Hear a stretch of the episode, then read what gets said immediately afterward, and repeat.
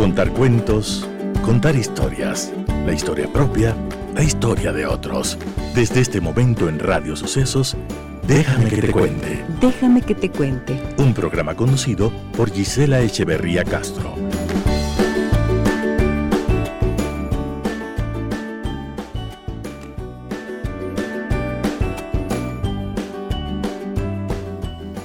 Amigas y amigos de Radio Sucesos, muy buenos días. ¿Cómo están ustedes? ¿Qué tal estuvo ese fin de semana?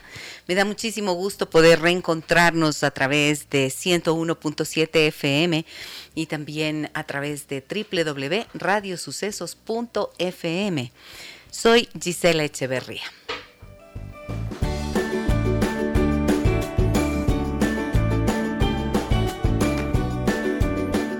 Nuestro programa llega gracias al auspicio de BIRM, el único inmunomodulador de origen natural.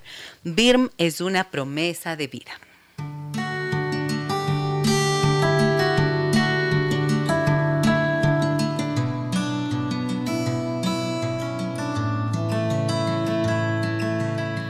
Todos somos vulnerables, hemos vivido el dolor y la frustración, hemos fallado y nos hemos sentido derrotados Peleamos con nuestros miedos e inseguridades. Si lográramos vernos de esta forma, quizás exigiríamos menos, juzgaríamos menos, perdonaríamos más. A nosotros mismos y a los otros también. Cada día es una nueva oportunidad para aprender a vernos con amor y compasión. Déjame que te cuente. Déjame que te cuente. Iniciamos nuestro programa escuchando a Tracy Chapman de Promise. En esta mañana que me da gusto, como siempre les digo, estar de nuevo junto a ustedes. Aquellas personas que mm, nos acompañan en Facebook, les saludo cordialmente y mm, les invito también a que, como siempre, nos cuenten sus historias y nos tengan a conocer sus puntos de vista sobre los temas que aquí tratamos. El número telefónico es el 099 55 6 39 90. Allí ustedes nos envían sus mensajes a través del WhatsApp. ¿Qué pasa cuando tu pareja es tacaña? ¿Qué significa tacaño? Tacaña. ¿Qué quiere decir tacañería? Hay una delgada línea, ¿no es cierto?, entre ser ahorrador y tacaño y hace cuatro siglos Quevedo describía magistralmente en el Buscón la tacañería del Domine Cabra, quien dormía siempre de un lado por no gastar las sábanas. O sea, alguien que duerme solo de un lado para que no se le gasten las sábanas puede ser considerado tacaño. Ahorrando que es... Em, Gerundio es el blog donde los ahorradores se reúnen para leer de economía y tomar ideas frescas Ahorrando es un blog en el que se reúnen los ahorradores para tener ideas sobre la economía y sobre todo para saber cómo ahorrar y cuidar las finanzas personales. Eh, alguien que cuida, por lo tanto, de su dinero mm, podría considerarse prudente y, sin embargo, la tacañería, ¿qué mismo es?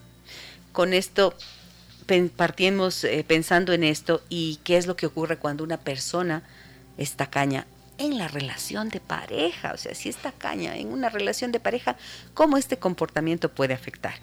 Esta mañana hemos invitado al doctor Diego Tapia Figueroa, él es máster en terapia familiar sistémica, PhD en psicología por la Universidad Libre de Bruselas y el Taos Institute de Estados Unidos, es supervisor clínico y docente universitario y es co-creador del Instituto Relacional y Sistémico del Ecuador.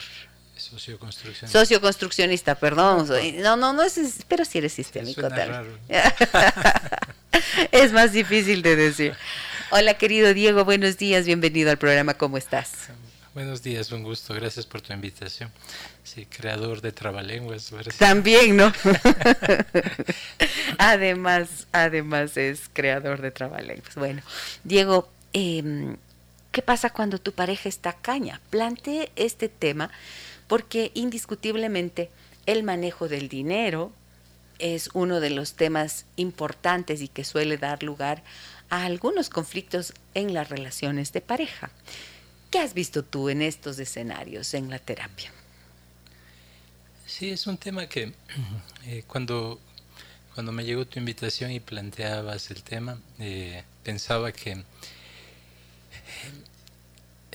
desde estas perspectivas que trabajamos es imposible no ver el, un tema en su contexto. Entonces, digamos, si hablamos del manejo financiero, eh, un tacaño obviamente está diciendo algo de sí mismo y de su relación con el, con el otro a través de esa tacañería, ¿no? Y de cómo él o ella conciben que debe hacer uso de, de sus cosas, de sus bienes o de su dinero.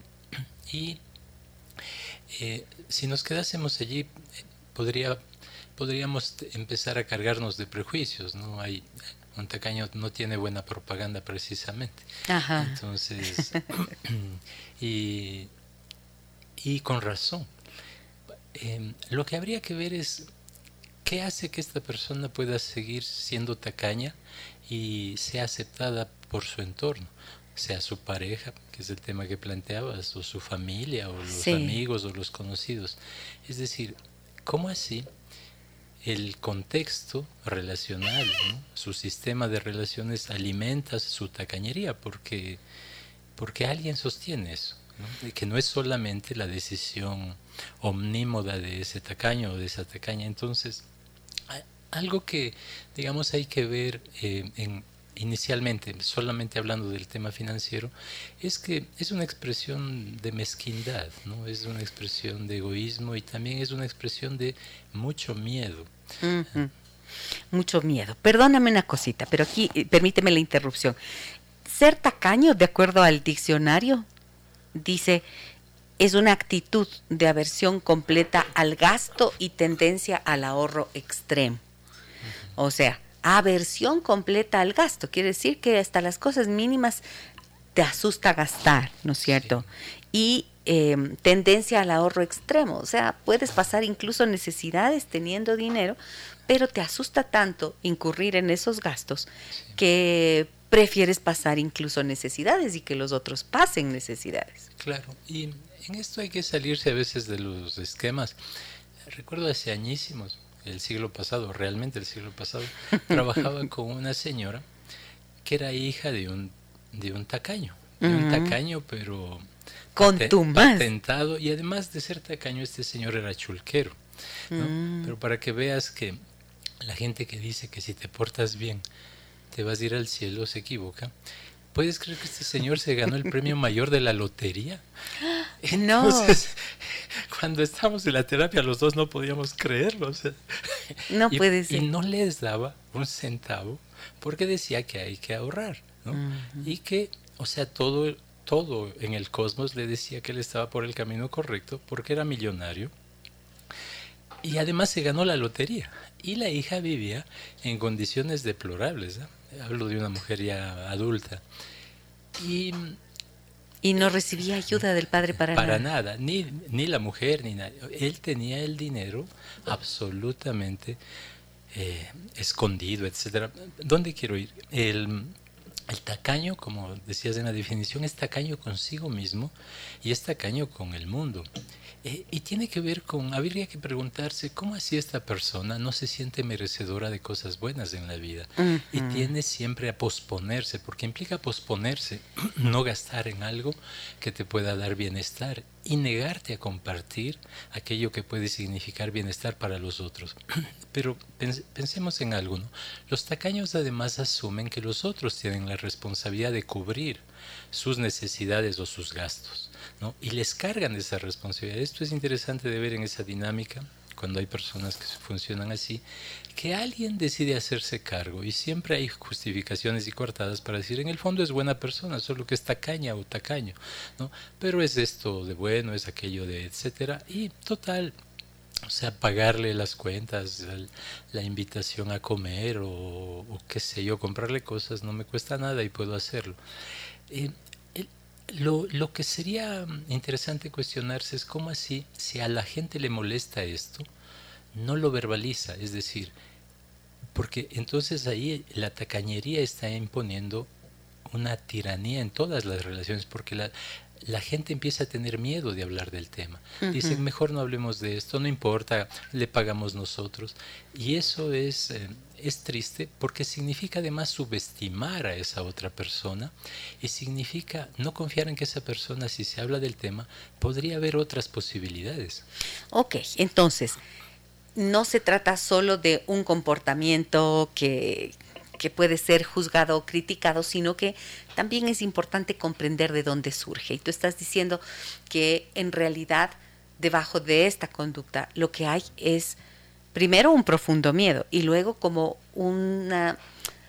Mm, un algo, un, ¿qué? un sentimiento, algo de lo que la persona no está inconsciente que le impide recibir y darse ciertos gustos eh, y tener esta generosidad empezando por sí mismo. Entonces, si no es generoso consigo mismo, si no se cuida a sí mismo, si no gasta, por ejemplo, un dinero en algo que cubra una necesidad suya, un placer inclusive, un, algo que tenga que ver con diversión, algo que te proporcione alegría o satisfacción, entonces si no eres capaz de hacer eso contigo mismo, ¿cómo vas a poder hacerlo con los otros? ¿Cierto? Exacto. Y mira, algo que suele pasar en la cultura de la sociedad ecuatoriana donde las personas les gusta el chisme, la intriga y la hipocresía a bastantes, en lugar de hablar sobre el tema directamente con quien corresponde en el contexto adecuado y de la manera pertinente, se quejan a las espaldas de las personas tacañas. En cambio, habría que confrontar en buen plan ¿Cómo así? O, por ejemplo, hay formas, luego veremos formas de cómo manejar esto con los tacaños para prevenir el malestar general. Pero algo, insisto, que implica también una señal de respeto con las personas. No debería haber temas tabúes en las relaciones. Si te incomoda, te molesta que alguien es tacaño, económicamente, se debería hablar del tema, preguntarle, ¿no? ¿Qué pasa? ¿Cómo así? Si te, porque de pronto no es tacañería, es que sobrevive y no tiene un, peso. Podría ser. La otra, insisto, es que los tacaños establecen una... Esta es una paradoja interesante. Son tacaños, pero establecen una hipoteca sobre los otros. Es decir, los otros cargan la hipoteca de la tacañería del tacaño. ¿no? Se hacen cargo. Entonces... ¿Qué quiere decir esto? Esto, esto significa decir, cuando tú, por ejemplo, decides que no solo quieres este programa, sino que te vas a comprar la radio. Entonces, Eso sería ambición sin límite. Nunca se sabe. Nunca se sabe con quién estamos hablando. Eh, bueno, iba, concentremos. Entonces pensaba, eh, tú haces una hipoteca, es decir, con un banco que te presta un dinero para que tú tengas el capital necesario para adquirir esta propiedad. Luego tendrás que pagar con intereses ese préstamo ¿no? hipotecario. Entonces, el, ¿quién es tacaño hace eso? Hipoteca, carga la hipoteca, es decir, los otros van a pagar, ¿no? y los otros cargan la hipoteca y pagan esa hipoteca y los intereses, es decir, pagan las cuentas, come gratis, ¿no? y otros pagan las cuentas y los intereses. Los intereses son, en, en términos relacionales, maltrato, abuso, irrespeto. Pero digamos, este tema de la tacañería es muy interesante si lo vemos en el contexto relacional, porque es que la gente es tacaña con las relaciones, es tacaña en el sexo. Eso va a ser interesante hablar. Es decir, los que son tacaños en, con su pareja sexualmente, los que son tacaños, por ejemplo, para darse amorosamente, en afecto, en ternura, en respeto, en placer, en gozo. En palabra, inclusive. exacto. En palabra. Que, son mezquinos y tacaños para decir palabras buenas sobre los otros, porque digamos, de reconocimiento, por ejemplo, de valoración. Y hay tacaños y tacañas también en, el, en, en este sentido. Ni disfrutan ni dejan disfrutar. Esa es una forma de tacañería. Son estos mm, que expertos en el déficit, en el pero, siempre hay algo feo, hay algo malo. Y en eso de las palabras que decías que es muy importante, pensemos ¿no? en términos relacionales. Si vas a hablar de otros debería ser para decir algo positivo, algo significativo. Si no, mejor es hacer silencio. Los tacaños no pueden decir algo positivo, significativo, reconocer un mérito, dar reconocimiento, dar valoración, validar, eh, regocijarse porque al otro le vaya bien. No se alegran con el otro. Claro, ahí tú ves una forma de tacañería. Digamos, cuando tú quieres bien a las personas, cuando tú respetas a las personas, te alegras profundamente y de corazón de que les vaya bien. Los tacaños se retuercen cuando a los otros les va bien. Sí. Y, y, ahí empiezan a decir, seguramente fue por esto. No, no, no lo valoran te debes enorgullecer de que a la gente que quieres, que son tus amigos o profesionales que respetas o, no sé, desde tus hijos o padres o hermanos o vecinos, que les vaya lo mejor de la vida, significa algo que debe, de verdad, debería darte plenitud, porque hace mejor al mundo. Mm, me gusta mucho esto que dices, porque em, precisamente he planteado el tema de qué pasa cuando tu pareja es tacaña y aunque el término, como había leído esta definición, hace alusión al manejo y el uso del dinero, miren que es importantísimo ampliarlo porque vamos a encontrarnos con mucha frecuencia con personas que exactamente pueden hacer esto que Diego dice. Mm, la tacañería puede extenderse al afecto, a la ternura, a la expresión, al reconocimiento, a la valoración.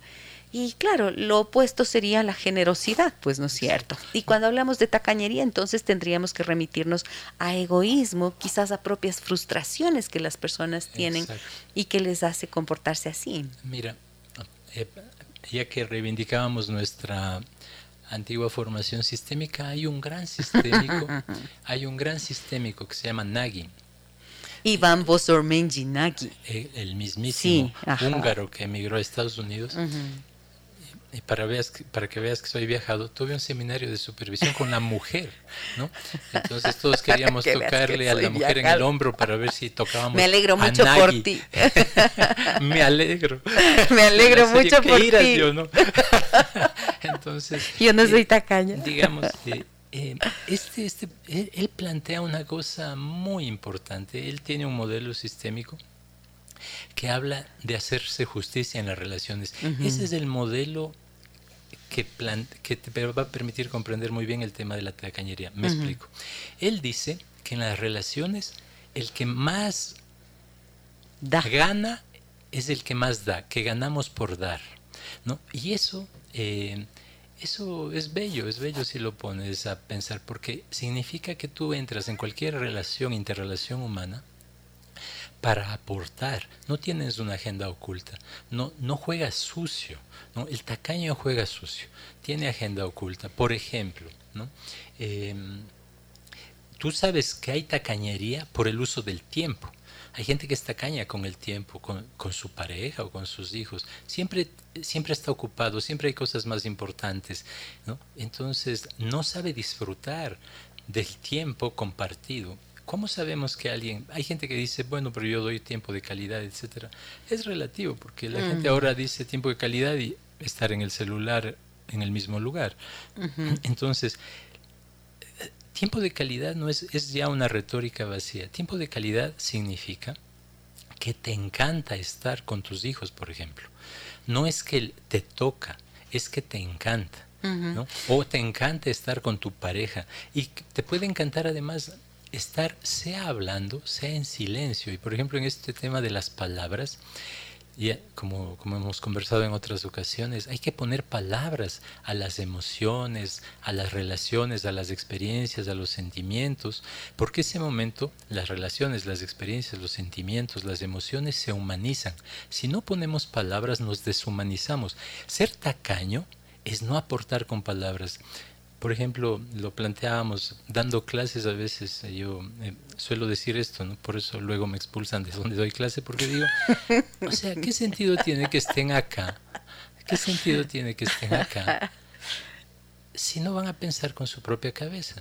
O sea, si están, sería bueno saber que no se han confundido con el mobiliario, porque hay personas que solamente están y no sabes si respiran, murieron, les dio un infarto, son zombies, no puede ser. Lo digo esto provocando, pero que es que si estás debes aportar. Si no está cañería, si estás y, puedes aportar no en el sentido se aporta con preguntas. Se aporta con reflexión, con, pensamiento, con curiosidad. Con, interés en dar algo de ti a los otros. Y con atención. tacaño. Con atención. Y yo creo que ahora la atención, yo creo que es el regalo y la muestra de generosidad y de respeto más grande que existe. Buen punto. Porque si no te estoy prestando atención, estoy fuera de foco y ahí estoy siendo tacaño en la relación. Hay gente que dice, ¿no? Eh, por ejemplo, recuerdo una terapia, bueno, de estas ha habido bastantes, una terapia de pareja en donde llegan ejecutivos muy importantes y prestigiosos con las mujeres que los arrastran. ¿no? Entonces el ejecutivo, como es ejecutivo, dice, sigan conversando, yo te tengo aquí que, o sea, llegan a terapia. La mujer dice, vengo porque ya no... Ya no aguanto esto, sí. Este hombre está caño conmigo. Y el hombre dice, sigan, los estoy escuchando y tengo solamente que resolver cosas más importantes. ¿no? Entonces, lo que yo suelo hacer allí, con respeto, al menos cuando era presencial, ahora por Zoom que trabajamos las terapias es más complejo porque no, no vemos lo que están haciendo la del gente otro ve series mientras hacemos terapia. ¿no? no, no, no, no, no lo acepto. Entonces hay que hablar de qué, qué serie te gusta. Em, pero ahí lo que, lo que solía hacer es decir, esperemos que su esposo termine de enviar el mensaje. Lo esperamos y allí conversamos. Porque lo que tú dices, hay que participar, porque el momento que participas te involucras y sabes qué, qué generas allí, te corresponsabilizas del proceso, porque cuando no, no, no, participas, delegas la responsabilidad a los otros y luego te estás quejando de lo que los otros hicieron, de los resultados. Y además cuando participas, te involucras, se crea un sentido de pertenencia, te importa el futuro de lo que te involucraste. Hay gente, por lo tanto, los tacaños viven en un eterno presente, no construyen futuro. Mm. Contrariamente a la idea de que son ahorrativos, no ahorras, no ahorras. Lo que ahorras, lo que ahorras se lo robas a los otros. Habría que entender eso conceptualmente. El tacaño, lo que ahorra no es lo suyo, es algo que está robando a los demás, en bienestar. Y duele, ¿no? Le duele al que recibe esa expresión de esa tacañería, le duele, porque siente que en serio no hay, no tiene importancia para esa persona es que esto es lo que tenemos que entender, cuáles son las consecuencias que esto puede tener en la relación. Tengo varios mensajes, vamos con mensajes, em, pero antes voy a saludar a las personas que están conectadas con nosotros acá en Facebook. Em, pónganme los deditos, los likes y los corazoncitos para yo poder saludarles acá, porque así es como los veo. Di, a ver, está Ana Lucía y Yeshi. María de Lourdes, Cándido, María José, Soraya, Mónica, Rosa, Marlene, Narcisa, eh, Joana, ¿quién más está por acá? Eliana, Silvia, Gaby, Sonia, Miriam, Jacqueline, muchísimas gracias a todos ustedes por acompañarnos. Gracias, gracias por estar presentes.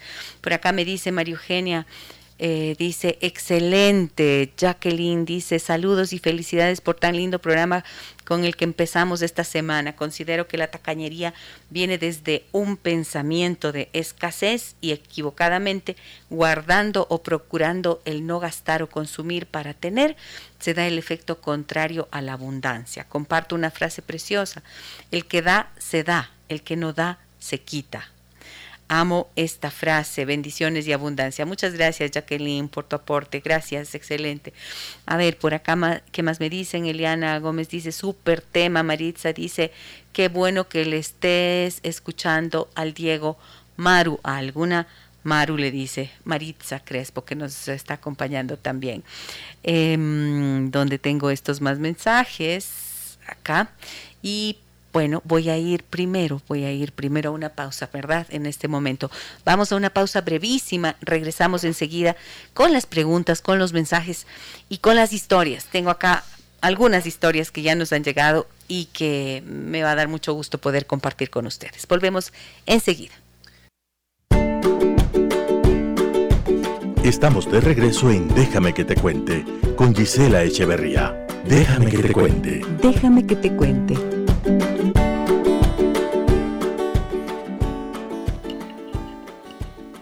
Miles de familias ecuatorianas están protegidas gracias a BIRM con un sistema inmunológico poderosamente equilibrado que les permite combatir enfermedades. Dos milímetros de BIRM cada 12 horas permiten mantenerte sano. BIRM es una promesa de vida. Déjame que te cuente un encuentro que nos humaniza. Buenos días, me dicen por acá. Excelente programa como siempre. Déjenme que les cuente mi historia. Mi nombre es Patricia y llevo ya tres años con mi novio. Realmente cada vez que salíamos juntos yo notaba que él era un poco tacaño. En ese momento pensaba que cuidaba mucho de su economía, pero ahora pienso que es un poco egoísta. Siempre está buscando ofertas para comprar lo que le hace falta en su departamento y cuando salimos a cenar no puedo elegir lo que me gusta del menú.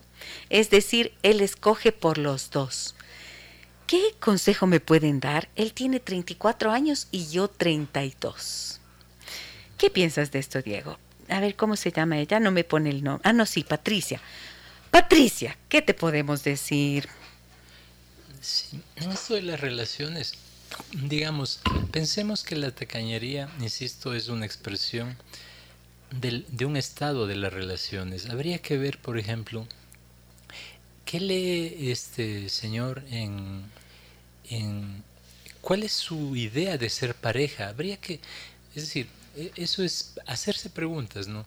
Y de pronto no es conversar directamente sobre, oye, eres un tacaño, que el, que el colmo y no pagas y no me dejas de elegir, sino preguntarse, y veamos dónde podemos llegar, preguntarle a esta persona qué significa para él amar a alguien, qué significa para él eh, ser pareja, qué significa para él pensar en construir un proyecto de pareja o de futuro. Y luego habría que preguntarle a, Patricia también, eh, ¿cómo así elige a una persona que le da este trato y que le hace sentir de esta manera. Es decir, ¿qué es lo que ella está mm, ganando en mantenerse en una relación así? Es decir, ¿qué gana el que está con un tacaño? Parece una cosa rara, ¿no? Pero habría que preguntarse.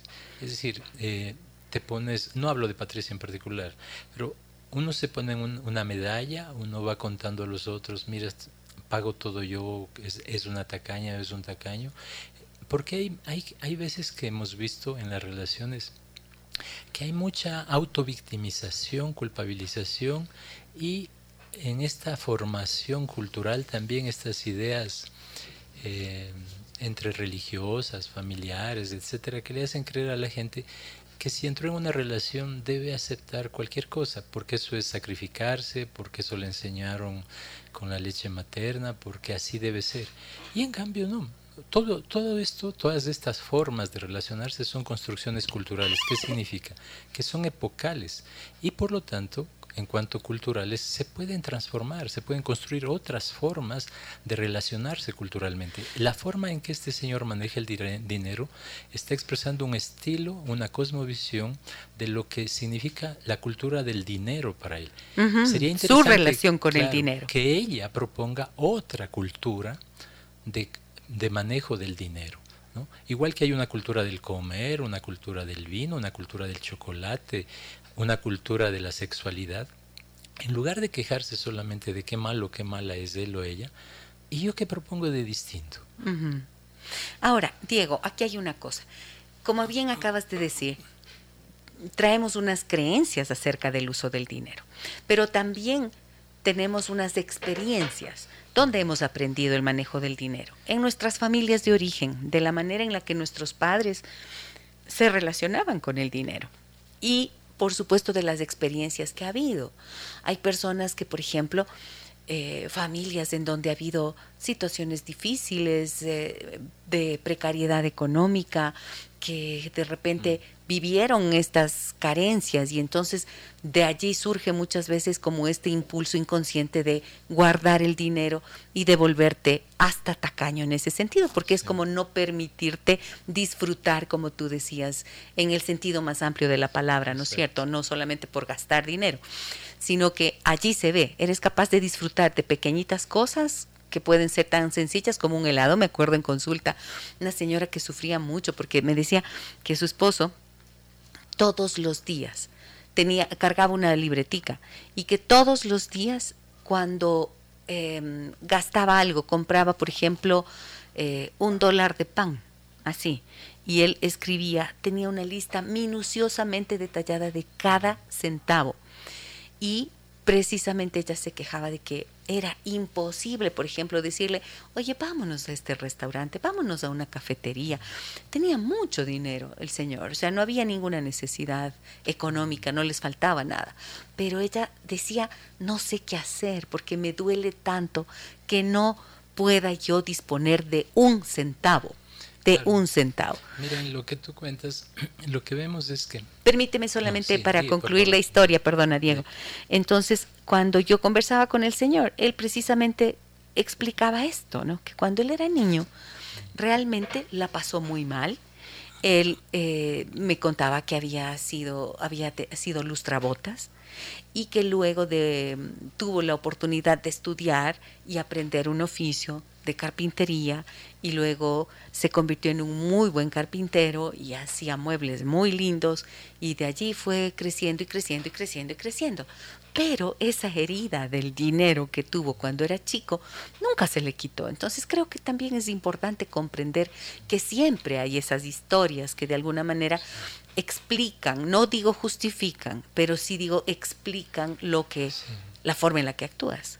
Sí, tienes razón. Por eso es tan importante ofrecer lugares, espacios en las relaciones. No necesariamente es obligatorio que, todo el mundo vaya a terapia. La terapia es un espacio, pero toda relación debería abrir un espacio para que la gente cuente la historia y cuente sus historias, que no se las calle, que no, uno no descubra post-mortem y ahí les dejo mi biografía donde van a saber por qué yo era un tacaño. No, o sea, eh, uno debería decir... Mi biografía post-mortem. Ahora sí van a entenderme. Mejor contar antes, ¿no? Entonces, cuéntame tu historia, quiero entender cómo así, de dónde viene esto. Pero preguntar no para juzgar, criticar o descalificar, sino con genuino interés humano para comprender. Entonces, en la historia que tú cuentas, algo que me viene a la mente es que ¿quién es tacaño con el dinero? ¿Quién es tacaño para no disfrutar ni dejar disfrutar a los otros? para chantajear emocionalmente a los otros. Quizá haya el tiempo de explicar eso. Eh, realmente lo que está es ejerciendo una forma de violencia en la relación, porque la gente se siente maltratada, se siente irrespetada, hay dolor, hay sufrimiento, como bien decías, entonces se ha instaurado una relación de violencia, entonces la tacañería es, otra forma de decir violencia en las relaciones. Entonces, ¿cómo así? Cuando es violencia, sí decimos eso, es, eso no se hace, eso es un crimen, no se debe hacer, no está bien y no se debe repetir, ni se debe encubrir, ni hay que ser cómplices de esas formas de maltrato.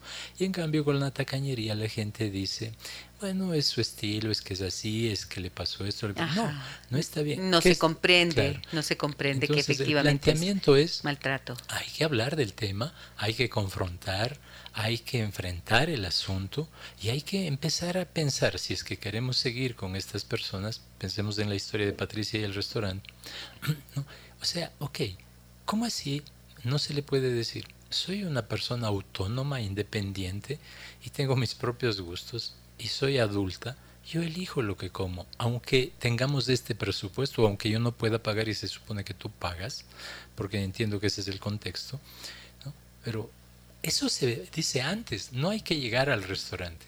Es decir, antes, a ver, se habla del contexto. Vamos a salir a comer. Vamos a salir a comer. ¿Qué significa eso? Si yo ya sé que con esta persona va a ser que me arruina la comida, porque me impone además una comida. Soy vegetariano y pide eh, los restos del pollo del restaurante. No puede ser, no puede ser. Entonces, antes se habla. Ok, ¿cuánto, ¿cuál es el presupuesto? quién paga, cómo paga. Ponerse de acuerdo, por lo, tanto hablar del tema con claridad. pero yo elijo el plato. dentro de este presupuesto. Si es así, es algo, si no, no. Es como prevenir. ¿Cómo así te debes exponer a que el otro ejerce un poder abusivo sobre ti? A mí siempre me sorprende esto en las relaciones, sobre todo con las mujeres, que aceptan unas relaciones con hombres que son unas ratas inmundas. Y uno dice, o sea, ¿qué pasó? ¿Dónde, dónde, dónde les quedó el cerebro? Pero es verdad. Suena duro, pero es cierto. Diego, una cosa. es que el, estoy pensando, cuando una, una relación se da en esos términos, la invitación ya no es algo grato. Y si es que llegas con todas esas restricciones a aceptar la invitación, em, puedes comer, pero te sabe amargo. Y luego se te amarga el momento, el día y poco a poco la vida. Y te vas sintiendo, además, la persona se siente en deuda con el que, con el tacaño que supuestamente eh, pretende mostrarse generoso al hacer una invitación en sus propias reglas. ¿Se dan cuenta? Exacto. Acabas de explicar lo que planteaba como hipoteca, eso es, mira, ¿viste? Entonces, ¿qué es lo que...? Solo que yo explico más bonito. mira, porque el tema es ese, o sea, es gravísimo porque de lo que estamos hablando es que la persona que tiene este funcionamiento, empieza a imponer unas reglas del juego abusivas, violentas e irrespetuosas, porque significa no respeto, ¿no? crear este ambiente y, en la metáfora que tú estás usando, lo que comes es veneno. En la vida con quien es tacaño en términos relacionales, ¿no? que no le importa tu bienestar, ¿no? lo, eh, te alimentas cotidianamente de veneno y te envenenas por dentro y luego envenenas tus otras relaciones porque te cargas de asuntos no resueltos de otra persona. Es decir, algo que sería interesante si, si tienen parejas tacaños o tacañas, eso sí hay que ir a terapia porque nos solitos no, no se puede lidiar con eso porque el tacaño tiene siempre argumentos dialécticos impresionantes, ¿no? desde hay que ahorrar, desde mm, la pandemia, siempre habrá algo, ¿no? siempre pasará algo. Y también suelen mostrar un comportamiento de, de crítica al que es más generoso. Exacto. ¿no? Te descalifican al que es más generoso. Uy, no sabes cuidar la plata. Uy, eres un derrochador. Uy, Claro, mira a esas personas, etcétera, etcétera, que porque no cuidaron su dinero ahora están pidiendo limosna en las calles, etcétera, qué sé yo. Entonces, eh, pero habría que ver en este contexto nuevamente con qué criterio eliges tú las relaciones en las que decides participar. Porque, insisto, tú aportas a la construcción de un estilo relacional. Entonces, el momento en que decides participar en... Ok, partamos de cero. No sabías que esta persona era así. Cuando la conociste, esta persona era... Eh, hay príncipes azules y para las mujeres corresponde que la princesa rosada. La reinita, algo así. La princesita, la, princesita, entonces creías que era así. Luego pasa el tiempo, pasa la etapa del amor romántico, etcétera, etcétera. Y empieza a emerger un personaje distinto a aquel del que tú te enamoraste o que te sedujo o que te encandiló. ¿no? Y además, algo que debes de estar consciente es que te sedujo porque empataste con, porque tenía las mismas carencias que tienes tú, por eso lo elegiste, no por otra cosa. Solamente que en él idealizaste tus carencias, ¿no? Por eso, lo elegiste. Así es. Entonces, cuando ya se acaba la idealización, descubres que el, el príncipe por más que lo besuques, sapo ha sido y en sapo se va a quedar. Entonces, em, y, además, no habrá forma de retornarle a príncipe nunca, jamás. Y ese sapo además es ahorrativísimo. Entonces, eh, cuando, cuando vas descubriendo eso, allí habría que preguntarse qué hace que permanezcas tantos años en esa relación. En la queja, en el lamento, ¿no? en la culpabilización, en la autoflagelación, convirtiéndote en una víctima que se cuelga la medalla de yo soy la mayor víctima de la humanidad, hasta que decidas ¿no? hacerte preguntas obvias como ¿qué me aporta esta relación? ¿Me conviene esta relación? Y decidir con valentía que hay relaciones que tienen fecha de caducidad y cuando la gente es tacaña de corazón y de bolsillo, pues eh, dile chao, suelta y que, que, siga su camino y tú con valentía llorarás, te sonarás los mocos después de llorar, pero pero vas a sobrevivir. Pero vas a ser persona, no vas a ser, ¿no? Una un anexo de alguien abusivo. Ok. Tengo varios mensajes, varios mensajes aquí, historias que nos comparten. 099 55 639 90 es nuestro número de contacto. Y en Facebook me dice Joana Rodríguez, buenos días doctora, siempre es bueno escucharla y a sus invitados, feliz semana. Gracias Joana, un abrazo para ti también. Eh, Amparo dice, un mal proveedor se asemeja a un tacaño, por supuesto hay sus diferencias. Un mal proveedor. Sí, sí es una forma de tacañería con las relaciones, sí, por supuesto, porque es mezquino. Es decir, si tú asumes unas responsabilidades con quien está en una condición de vulnerabilidad y eh, mezquinas, haces que esperen, los tienes en zozobra, en una permanente incertidumbre, les haces pasar malos tragos, te tienen que mendigar aquello que tienes la obligación legal y la responsabilidad ética de dar, pues eres un tacaño. Hay gente que que se crece con eso. Y, y es un abuso, un abuso de poder irresponsable. Pensaba también que en este sentido, que para ir a las parejas, sí me gustaría hablar de un tema favorito en nuestras conversaciones, que es de la sexualidad, si es que hay tiempo. Sí, Por la tacañería en, en, el sexo, en la pareja, es una cosa impresionante. ¿no? Creo que va a ser motivo de otro programa, ah, Diego. Claro, claro, Tacañería en el sexo, ¿qué sí, porque en esto es impresionante cómo las mujeres quedan solas en el sexo porque tienen de partners a unos hombres absolutamente tacaños. Hola Gise, buen inicio de semana me dicen acá. saludos a los dos. ¿Saben que mi ex, ex, a ver, ¿qué pasó? ¿Saben que mi ex esposo es tan tacaño que me cobraba todo lo que compraba en el supermercado. Fue bastante difícil tener una relación con él como matrimonio, porque al final cada uno eligió que pagaba sus cosas, así que en menos de dos años el matrimonio se terminó. Ahora tengo una pareja con la que compartimos todo. Saludos, soy Juliana y te escucho todos los días. Muchas gracias, Juliana, eh, por tu mensaje y por compartirnos este pedacito de tu historia. Mm, mira, ella, ella logró, Juliana logró irse de esa relación y ahora tiene una pareja con la que puede compartirlo todo. Y aquí me surge esta pregunta.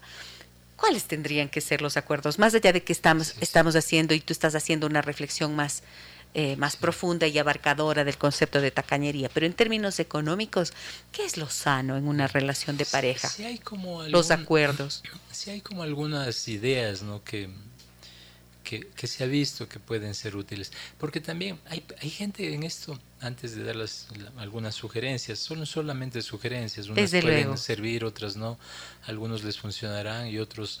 También ustedes, yo sugiero a, las personas que, que, escuchan tu programa que, que piensen aquello que les ha dado resultado es decir, aquello que les ha funcionado para resolver estos temas, y capitalicen sus propias experiencias, sus propios recursos, sus propios aprendizajes, o aquellos aprendizajes que han visto que funcionan de otras experiencias, de gente que ustedes han visto que hacer así les da resultado. Entonces, eso también es ver, es decir, el mundo no comienza ni termina con nosotros y es bueno aprender de aquello que les ha funcionado también a los otros y no pensar que el mundo comienza con nosotros y que Conmigo sí, es tacaño tacaña, y, pero mi amor le va a cambiar. Esa es una fantasía terrible que no, no, no va a pasar. Algo que se ve, eh, respondiendo a tu pregunta, ah, no, antes de responder, una de las cosas que veía también es que hay gente que es muy buena gente contigo en muchos planos hasta que se habla de dinero.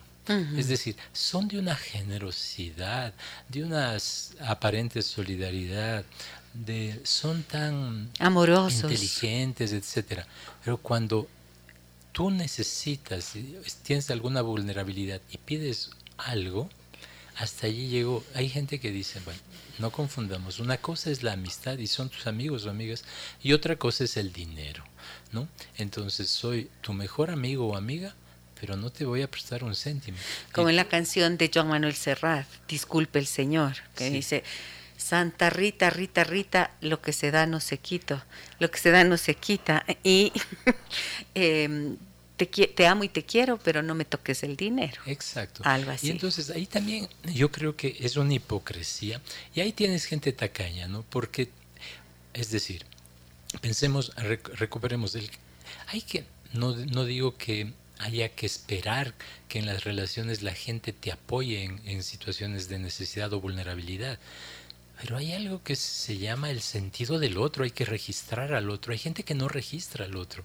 Es decir, que está al lado con alguien que tiene una necesidad evidente y solamente comparten buenos sentimientos, pero no comparten un pan partido por la mitad.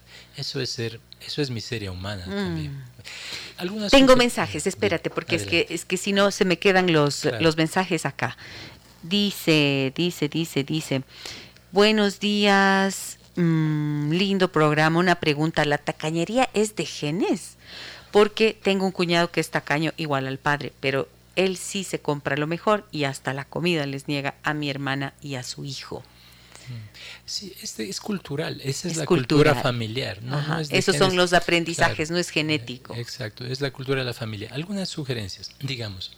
La primera sería, hay que hablar del tema y no necesariamente cuando se está molesto, porque cuando se está molesto, es decir, si hay enojo, lo que va a haber es más, es más crispación y se generan cosas reactivas y le vas a terminar hablando de cosas que no tienen que ver con el tema y se desvía el tema, lo cual el tacaño tacaña va a agradecer. o sea, entonces, hablar del tema en un contexto no de crispación, no de enojo, no de rabia, pero hablarlo con serenidad y con honestidad, diciendo cómo uno se siente por esa situación de tacañería en la relación.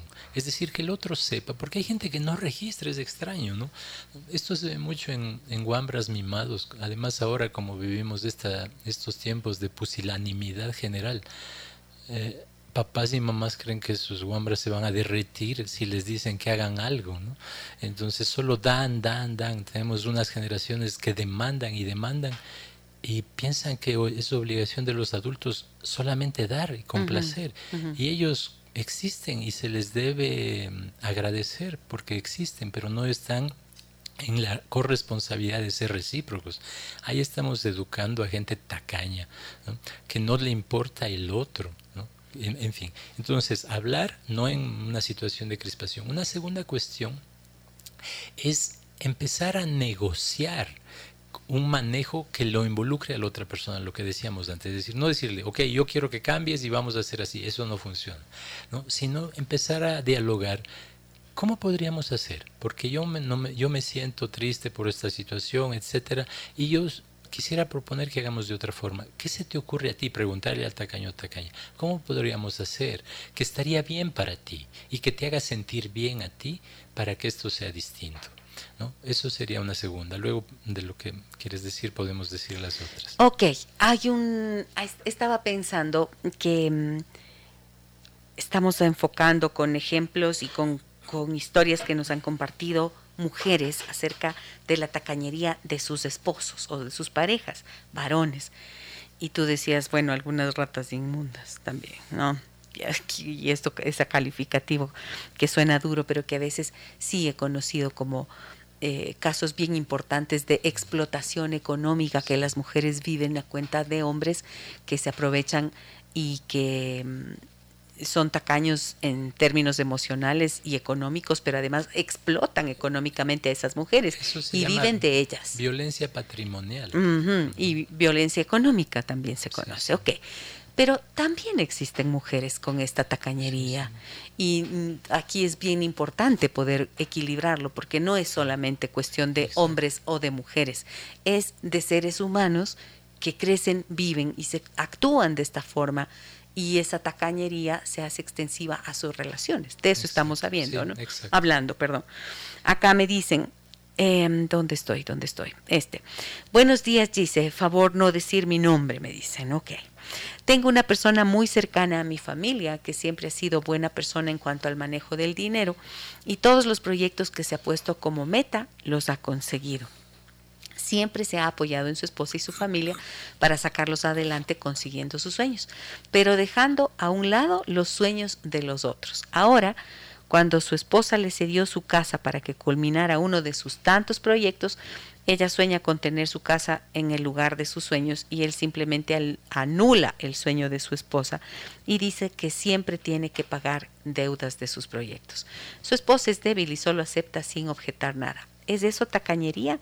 Y me molesta cómo la esposa deja de soñar y acepta todo. Hmm, qué complicado. Sí, pero es interesante porque mira, digamos, si lo vemos, si extrapolamos, no nos quedamos en el contenido, esa sería la forma más radical de tacañería, que mates los sueños del otro, ¿no? que mates los sueños de tu pareja, ¿no? Eh, porque Mira, nosotros, por ejemplo, en, el espacio de terapia que trabajamos con, mi colega psicoterapeuta, con Maritza Crespo Valderrama, que, estuvo aquí la semana pasada, algo que hemos visto es que esta tristeza que luego coloniza la subjetividad de las personas por una pareja que mata sus sueños es, e, es, es algo que, que a la persona la deja confundida porque es como que le ha negado su derecho a tener palabra, a tener preguntas y por lo tanto a pensar en el mañana. Es solamente está concentrada en defenderse, en sobrevivir, aunque sea de esta forma, es decir, retirándose, apagándose, silenciándose, invisibilizándose. Pero es una tristeza que luego termina en depresiones profundas. Es decir, cuando matan tus sueños, te han matado, ya, ya te han robado la vida. Por eso, fíjate, volvemos al tema. Eh, cuando hemos visto situaciones así en la coterapia, lo que hemos visto es que a la gente se le roba la esperanza, se le roba su derecho a ser distinta, a ser diversa. Porque tú puedes tener, insisto, una cultura familiar del manejo del dinero eh, X y el otro Y pero van a construir la propia cultura del manejo del dinero, aportando con ese X y esa Y, se hará algo nuevo que genere bienestar. Entonces, me parece que hay que incorporar palabras, lenguajes y conceptos distintos como el del bienestar común.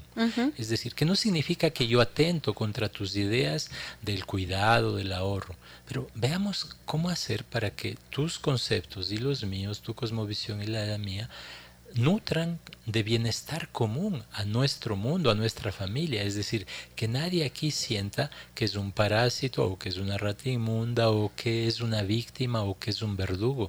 Porque es triste, si lo piensas, Gisela, imagino a ti a lo largo de los años también te habrá... Eh, no, no puede ser que las personas lleguen, a, por ejemplo, a un espacio de terapia con la idea de que son culpables de algo o de que vienen a culpar a alguien de algo.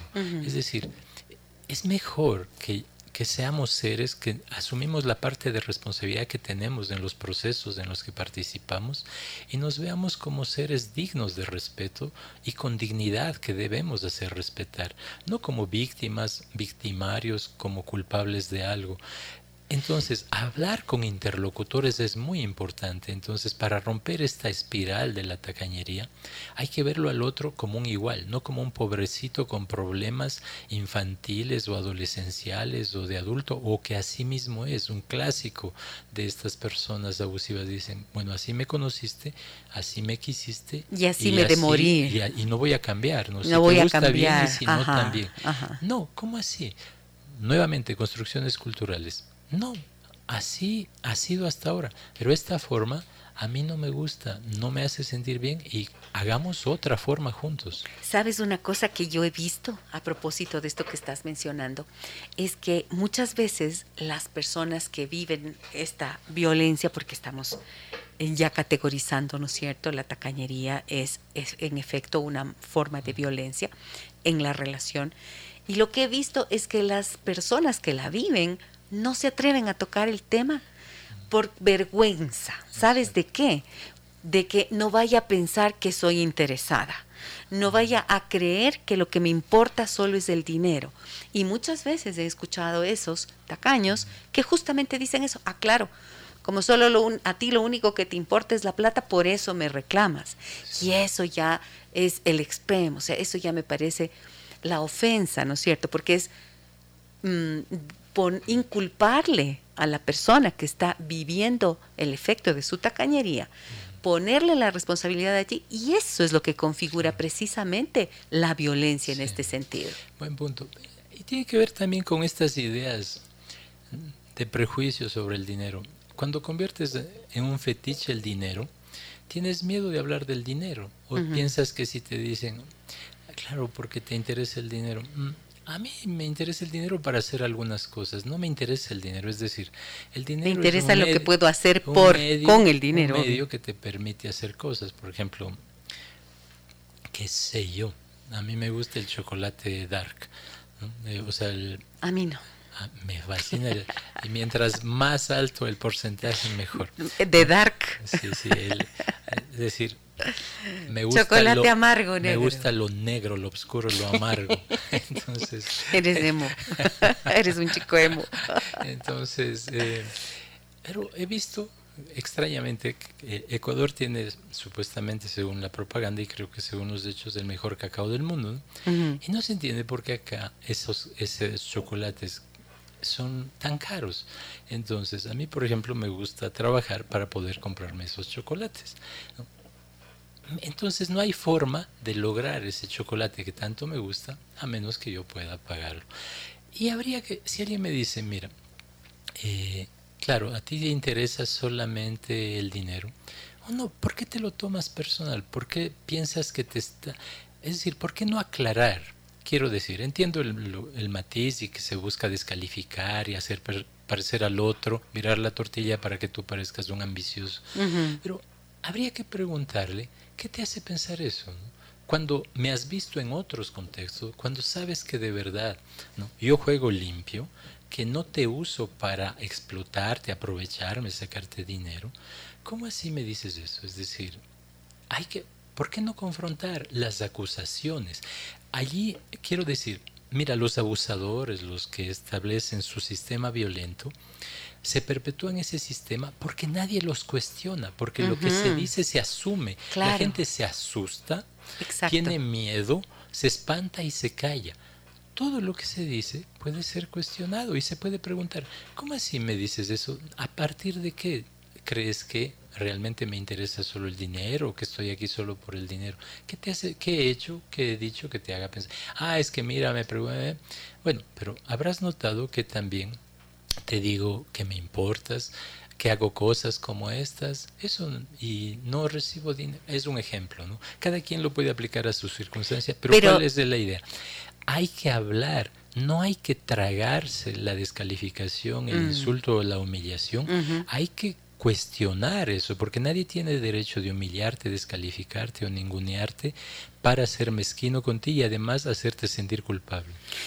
Esto, esto que, este ejemplo que mm, Diego acaba de dar sobre cómo se podría mm, plantear la conversación mm, y esta manera de decirle la pregunta, dar esta pregunta, ¿no? Formular esta pregunta. ¿Cómo es que, que de dónde te viene esa idea? De que yo puedo ser interesada.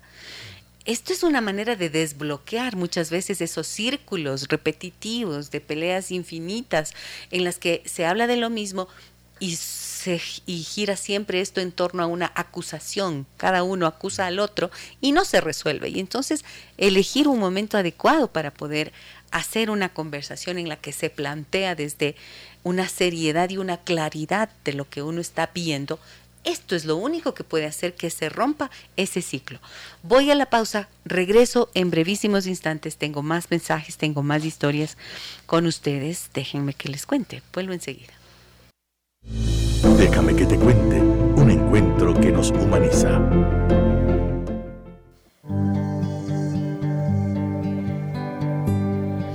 ¿Qué pasa cuando tu pareja es tacaña? De eso hablamos en esta mañana y nos acompaña el doctor Diego Tapia Figueroa, terapeuta familiar sistémico, supervisor clínico, docente universitario, doctor en psicología de la Universidad Libre de Bruselas. Aquí estamos de vuelta. Y Mm, Amparo Jacome me dice, eh, no, ella ya la leí, perdón. Silvia Vallejo dice, a veces las ratas inmundas han llegado a conocer tanto a su víctima que la manipulan. A estas mujeres hay que ayudarlas llevándola a personas especialistas como ustedes. Bueno, es decir, no hay que llevarlas, pero las personas que escuchan esto de repente se dan cuenta que mm, están entrampadas en relaciones así, que claramente son abusivas, que claramente expresan una falta de respeto a su necesidad, a su sensibilidad, em, al derecho que todos tenemos a tener una vida lo mejor posible. Porque una cosa es no tener recursos económicos y aún dentro de una escasez económica se puede ser generoso, ¿no es cierto? Por supuesto, sin romantizar la pobreza. Así es. Porque. Pero si tienes pocos recursos y, y, compartes, por supuesto. Eso es así, porque te puedes haber quedado sin trabajo, tienen un solo salario, los dos pueden estar sin, sin plata y aún así poder compartir. ¿Te acuerdas de la película El pianista? Sí, claro. Eh, y me acuerdo allí cuando hay una escena tremenda, ¿no? Cuando mm, se están despidiendo, creo que es el, viaje que tienen que hacer cuando les llevan al campo de concentración. Y la madre saca un dulce pequeñito y le hace seis pedazos y les brinda un pedacito chiquitito a cada uno. Y todos comparten de ese dulce. O sea, me parece que esto son, es algo que es de lo que se trata. El compartir no tiene que ver con mucho dinero, como tú decías al principio. Puedes tener millones y no ser generoso, y al revés.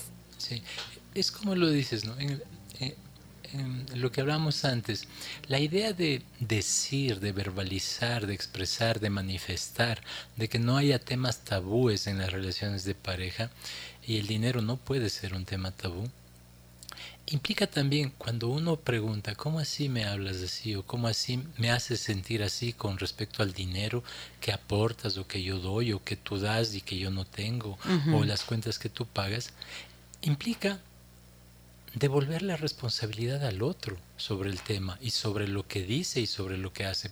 Y no quedarte tú asumiendo todo. Entonces hay que devolver la responsabilidad cuando hay un, trato irrespetuoso abusivo al que está teniendo ese trato. Y eso significa, ¿cómo así haces esto? ¿Cómo así me hablas así? ¿Cómo así me impones esto? Esto no me gusta, etcétera. Algo que pensaba también es que si, si empezamos a construir culturas basadas en una ética relacional distinta, eso va a significar que podamos em, permanentemente, que podamos permanentemente em, imaginar futuros posibles. Imaginar futuros posibles para nosotros. ¿Qué significa? Sigo la secuencia de lo que antes habíamos sugerido. ¿no? Nos quedamos en el punto 2. Un punto 3 es, por ejemplo, eh, haciendo relación al, último, al último que tú decías. Ok, yo gano 80 mm, y tú ganas 20. Pues el que gana 80 cubrirá el 80% y el que gana 20 cubrirá el 20%. Pero hay que hablarlo, no hay que suponerlo. Porque acá las personas asumen cosas, ¿no? Em, digamos, es muy común. La gente dice, pero si somos pareja, él debía saber, él debía darse cuenta. No hay telepatía, ni te leen la mente. Las cosas se deben decir. Entonces, ok, vamos a ser pareja y uno gana 80, otro 20, vamos a hablar, ¿qué hacemos con tu 80 y con mi 20? De tal forma que luego no haya gente que se siente maltratada porque suponía cosas o el otro se siente explotado y dice, claro, estaba solo por el dinero. No, se habló del tema como adultos responsables que Entonces, tú sabes, ¿no? Que hay cuatro temas en, en la pareja que hace que la pareja tenga conflicto y que, y que luego puede implicar la caducidad de su proyecto de pareja. El primer tema es la, es la sexualidad, es decir, cuando hay insatisfacción sexual en la pareja y eso es altísimo. Y la gente no habla del tema de la sexualidad. Ya, ya entendí el mensaje que hoy no vamos a tener tiempo para hablar. Sí, imagínate, de la cama, no, la, cama, la cama queda para una próxima oportunidad. Entonces, eh, el segundo tema es el manejo del dinero en la pareja. Es decir, así de importante es. Es decir, las políticas, en qué se gasta, quién, quién decide, quién, compra, quién maneja, quién administra, quién, decide qué se ahorra, cómo. ¿Quién se compra la ropa nueva y quién nunca se puede comprar? ¿O quién se debe comprar la ropa con descuentos y quién la ropa nueva en otros países, etcétera, etcétera? Porque hay ese tipo de jerarquías. Si hay jerarquía, no hay democracia, pero bueno. El tercer tema, primer tema es eh, entonces el, satisfacción o insatisfacción con la vida sexual activa de la pareja. Segundo, el manejo del dinero. Tercero, tiene que ver con la educación de los hijos, no, no la escuela o el colegio, que ahora además es toda una tomadura de pelo eso de que los chicos están eh, aprendiendo eh, vía Zoom. Ya en lo presencial quizá aprendan algo, pero este año y medio ha sido una vacilada general. Y es con qué principios, con qué valores crecen los hijos, ¿no? Es decir, por ejemplo, sobre el manejo del dinero. Sería bueno que aprendan lo que tú mencionabas antes, ¿no? Que aprendan qué significa eh, esforzarse, lo que significa el trabajo, lo que significa que no te cae el dinero porque sí y que deba ser eh, es una especie de ciudadano de cultura narco. ¿Has visto cómo son los jóvenes de las culturas narco? Que asumen que mm, eh, a la brava eh, deben obtener todo. Claro. Y el cuarto tema de conflicto es eh, la relación con la familia ampliada, con la familia de origen de cada uno de los miembros de la pareja. Y yo le eh, incluiría un tema adicional que suele ser también actualmente de conflicto en las parejas, es el de los proyectos personales. Cuando cada uno quiere tiene como la ilusión de volver el tiempo atrás y de ser esa persona que decide por sí mismo. Los sueños propios. Los sueños propios a veces pueden chocar con la relación. Acá tengo varios mensajes, permíteme Diego, por favor. Tengo, em, dice María Eugenia, dice, qué bien Diego, dijiste al pan pan y al vino vino. Vea eso. Ruda Almeida dice. Seguramente nos conocemos, no sé quién se llama María Eugenia. Gracias, María Ruda Almeida dice: la moral, la ética y el respeto al derecho humano del otro no consienten la tacañería material y emocional. Claro, es que la ética en las relaciones significa tener en cuenta hasta dónde tú llegas, ¿no es cierto? Si te respetas a ti mismo y cuánto respetas al otro, pues si es que eso está ausente de la relación, ¿en qué se convierte? Se convierte en una relación utilitaria, en donde definitivamente dejas de ser ese ser humano con sus propios pensamientos y necesidades. Si no te consideran de esa forma, entonces, ¿de qué relación estás hablando? ¿No es cierto? Andrea Vela dice, excelente tema, abrazos y mucha fuerza, querida doctora Gisela, muchas gracias a ti, Andre. Y dice ella, hay mujeres que esperan que los novios y maridos les paguen todo. Me parece un abuso, pero al parecer a los hombres les encanta. Porque así establecen, eso es peligroso. Eh, hemos hablado de esta, la violencia implica esta idea de muchos, sobre todo hombres, de tener una dueñez sobre la mujer. Y una de las formas en la que los hombres, como los perros que orinan para marcar territorio, marcan esa dueñez, es pagando. pagando tus cuentas, te hacen creer que te miman, pero así te controlan, te imponen y tienen una dueñez sobre ti.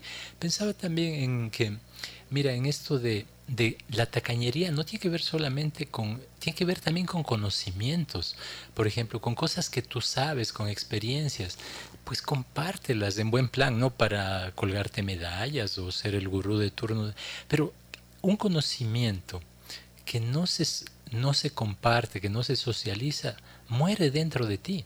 Entonces, si tú tienes algo que aportar, que pueda ser útil, que pueda servir de manera significativa en la construcción de este bienestar social común, pues, pues compártelo, que no quede en ti. Y a veces, eh, a propósito de lo que acaba de decir Diego, les invito a que compartan quienes están con nosotros acompañándonos acá en Facebook, compartan nuestro programa. Me encanta cuando muchas personas nos dicen, ay, yo estoy en mi trabajo y no le he contado a fulano, a sutano, a mi, a mi familia, a todo el mundo le cuento para que escuche la radio. Y bueno, quienes están acá en redes sociales, les invito a que compartan el programa que ahora mismo estamos transmitiendo porque siempre lo digo, es probable que a partir de esta conversación se pueda generar una reflexión por los puntos de vista que aquí se, se comparten también. Jacqueline dice, buenos días, excelente programa La Tacañería, no solo es en dinero, sino también en el acompañamiento a reuniones familiares de parte de la familia. Muchas gracias, excelente programa. Bueno, ahí mm, puede ser, pero me parece que es un poquito más difícil de, desentrañar eso, ¿no? no me voy a detener en ese tema porque tengo otros acá, Diego. Buenos días, por favor, anónimo. En mi caso, quien era mi esposo, en cambio tuvo una vida de carencias económicas y afectivas, y eso no lo hizo tacaño, sino que gastaba todo sin ninguna planificación ni previsión. Es del otro extremo. Tenía un buen empleo y buenos ingresos. Él controlaba el dinero y gastaba todo.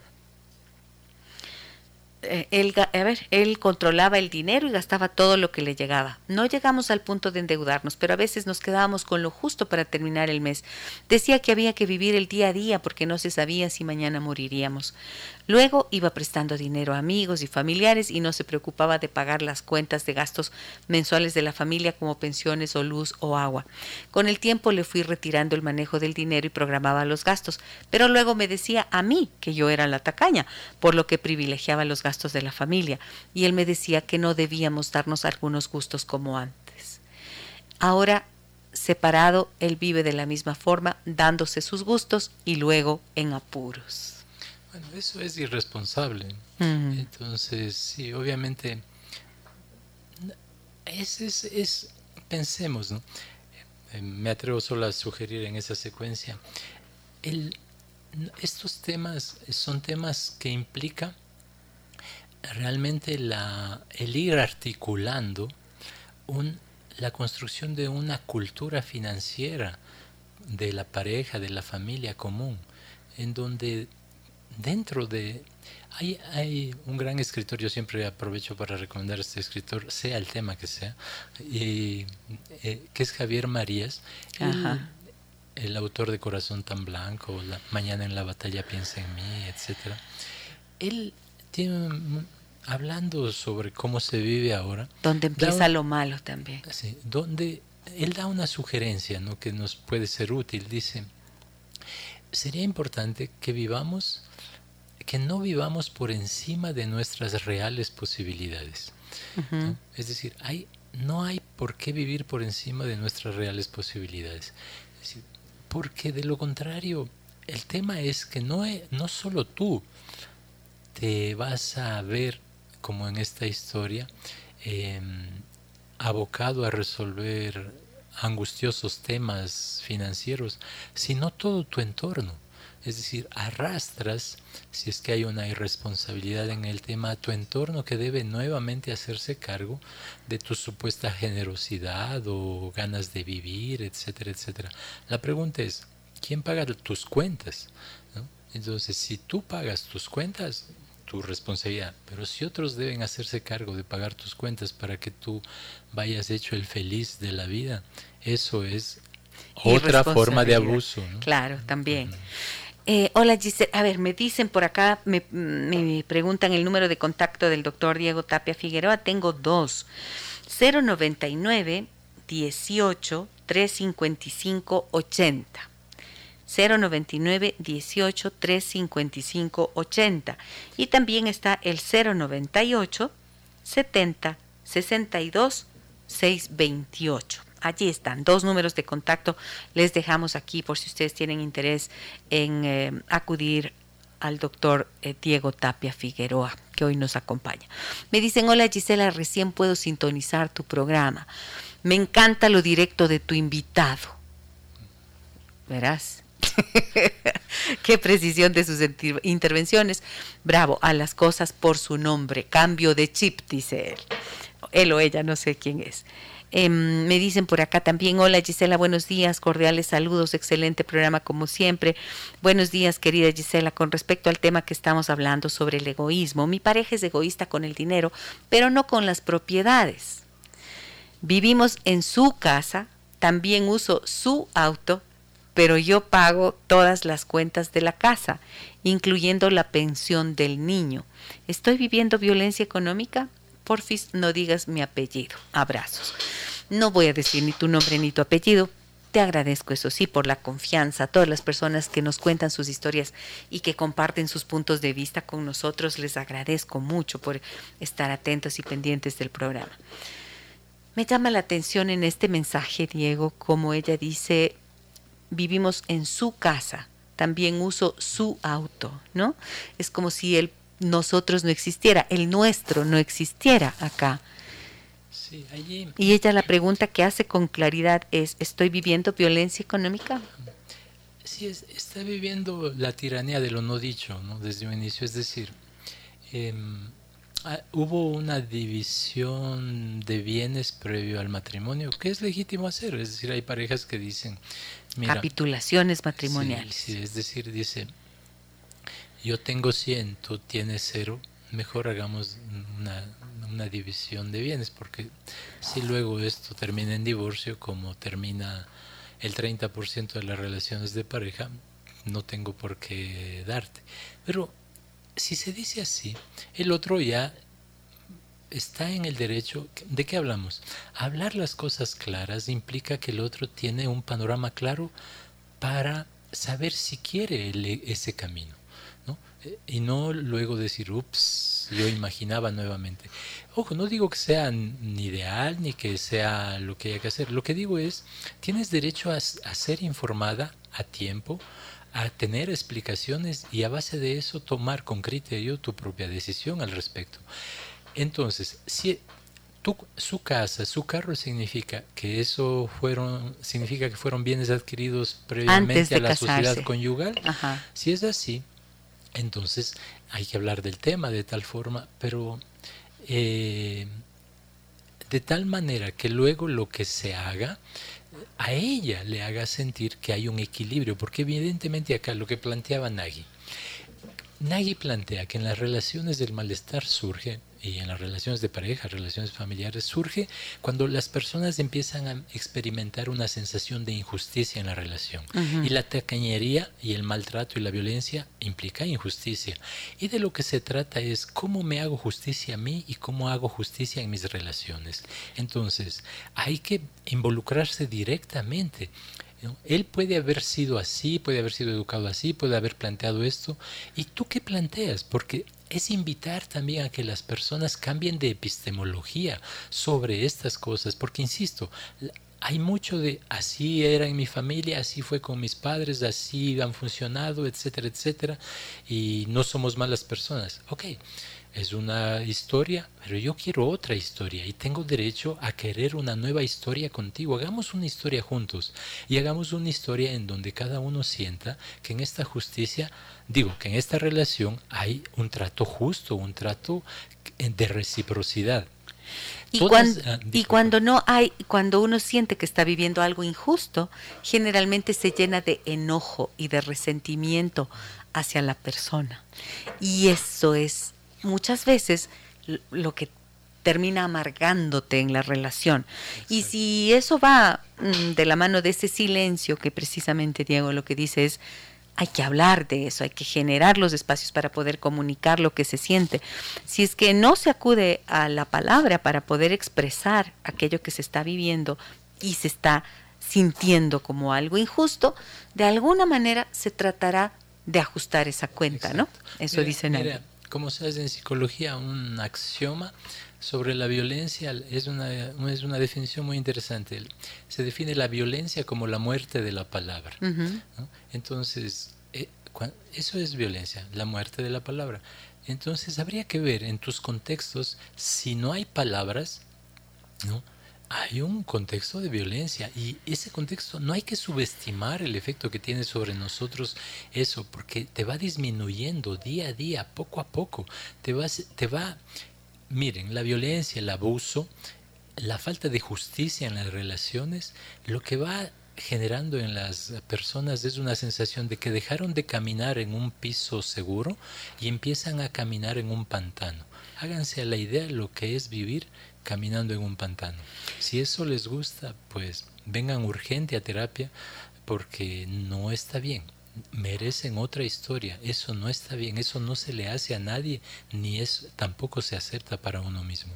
Mónica dice, buen día, tal como menciona el doctor, en el conocimiento también se puede ser egoísta. Mi novio es médico, dice ella, trabajamos juntos y muchas veces porque él no me ha guiado, he cometido errores.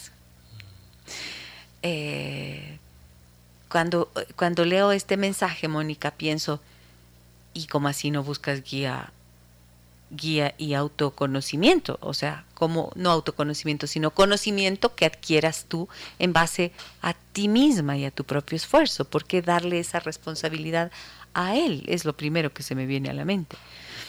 Y además, digamos, esta, hay, hay, hay mezquindad cuando la gente empieza a ser competitiva, que tiene que ver con la sociedad actual, ¿no? que se ve, hay que ser competitivo como si fuera un mérito. Habría que ver qué significa eso. No, competitivo para qué? Porque la competencia implica que, que debes ganar a otros, ¿no? como esa historia de los cangrejos en una olla. ¿no? Uh -huh. Entonces, es eso. Hay una bella historia de, de, la diferencia, de lo que significa una ética relacional radical. Cuando se abrieron las cámaras de gas en los campos de concentración nazis, una de las imágenes horrorosas que emergió, que emergieron, descubrieron que eh, los prisioneros judíos que estaban en esos campos de concentración y en esas cámaras de gas, para intentar sobrevivir, habían empezado a hacer como una torre humana para intentar respirar, llegar a unos pequeños orificios que había en el techo. Pero lo que da esperanza en la humanidad, ¿sabes qué es, Gisela? Es que al final de esa torre estaban los niños. Mm. ¿Mm? Es decir, los de abajo estaban poniendo su cuerpo y su vida finalmente para dar la esperanza de que los niños pudieran alcanzar ese, mm. esa cuota de aire. Necesitamos siempre, siempre, un poco el mensaje que repetimos diariamente en este programa es, los temas que planteamos, los temas que proponemos, tienen que ver con sensibilizar acerca de, porque el espacio de la radio es un espacio eh, evidentemente limitado. Lo que decimos aquí son eh, puntos de vista, compartimos conceptos, hacemos reflexiones y como decía Diego hace un rato, mmm, también siempre les invitamos a que vean dentro de sí mismos las la capacidad que cada uno tiene de dar solución a lo que ha vivido, a los desafíos múltiples que tenemos en la vida. Pero también me suele gustar mucho que pensar que ojalá esto puede servir como mmm, para ver algo que antes uno no veía. A través de las historias que ustedes nos comparten nos dejan ver múltiples aspectos del tema que planteamos y quizás en esas historias en las que ustedes pueden reconocerse y en esto que aquí compartimos pueden encontrar alguna idea nueva, alguna orientación.